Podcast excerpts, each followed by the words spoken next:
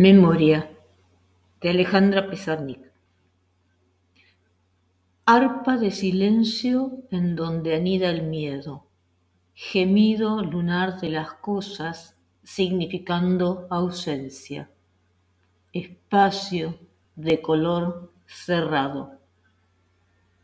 Alguien golpea y arma un ataúd para la hora otro ataúd para la luz.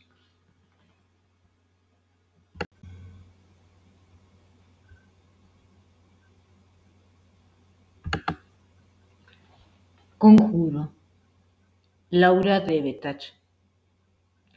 Así como el gallo canta y se convence y nos convence de que maneja los hilos del sol, así como el perro labra un loco cerco en espiral y crea un mundo impenetrable bajo su pachorra. Así yo pronuncio y rezo y desgrano los nombres perdidos para volver a tenerlos cerca.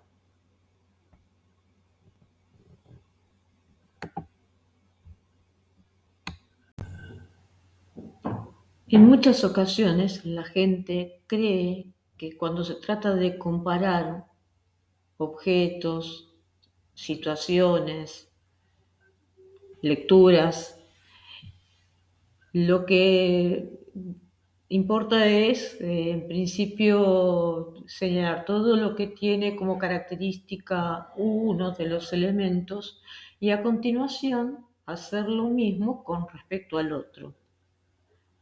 El problema está en que de esa manera lo que tiene que ver con las semejanzas y diferencias que uno puede encontrar no va a ser algo que el que está escuchando pueda percibir con claridad.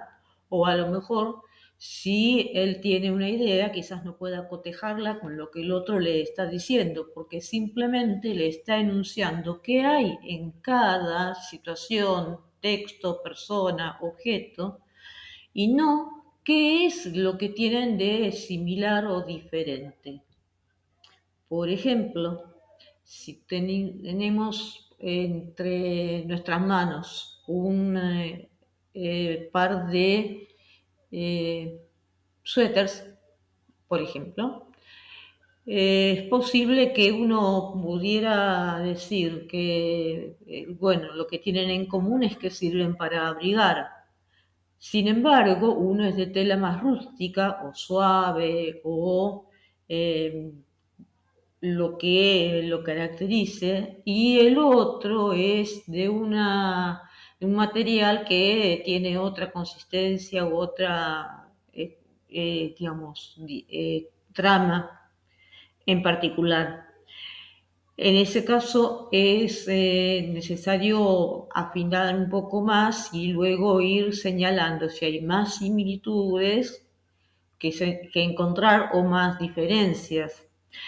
El tema no está en que dos cosas que son muy disímiles necesariamente son imposibles de comparar. A lo mejor son muy eh, eh, distintas, pero tienen algún elemento que los caracteriza en común. Y también puede suceder que dos que sean muy similares entre sí también tengan uno, dos o más elementos que los diferencien o caractericen.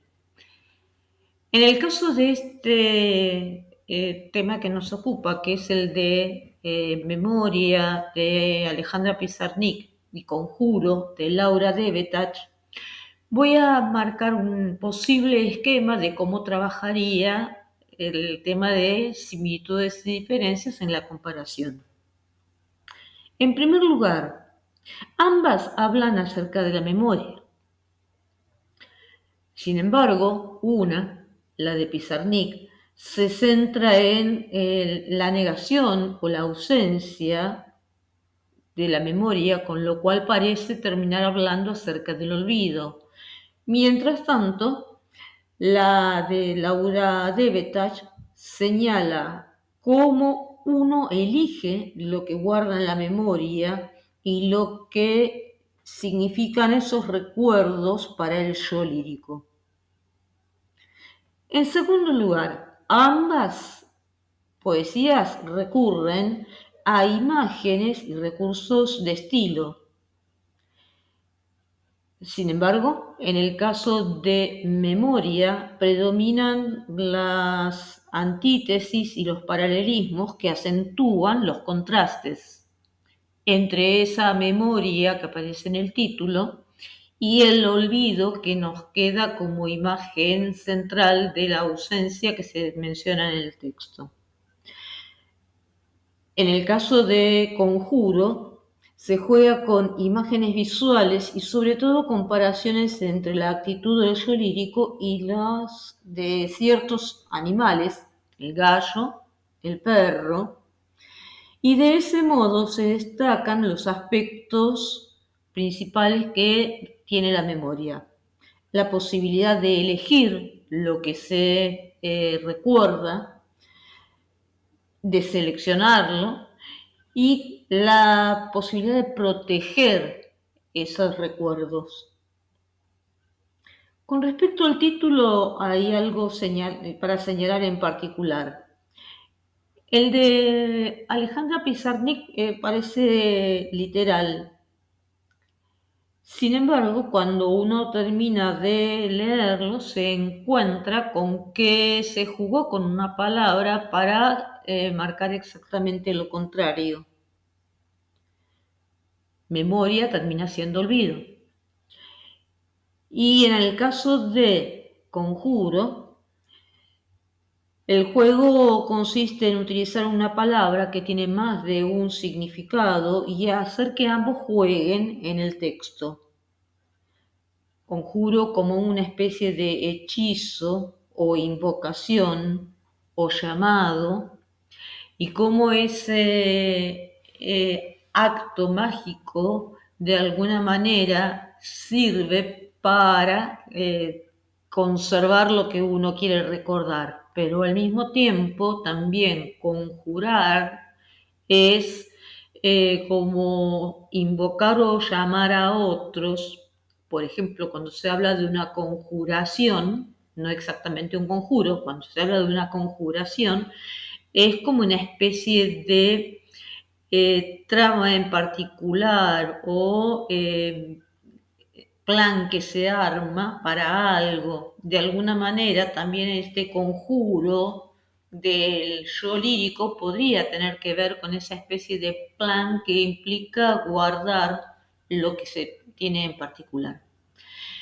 Podríamos extender más esta comparación, pero por aquí quedaría al menos un ejemplo y luego será interesante trabajar con otros. Espero que se haya entendido.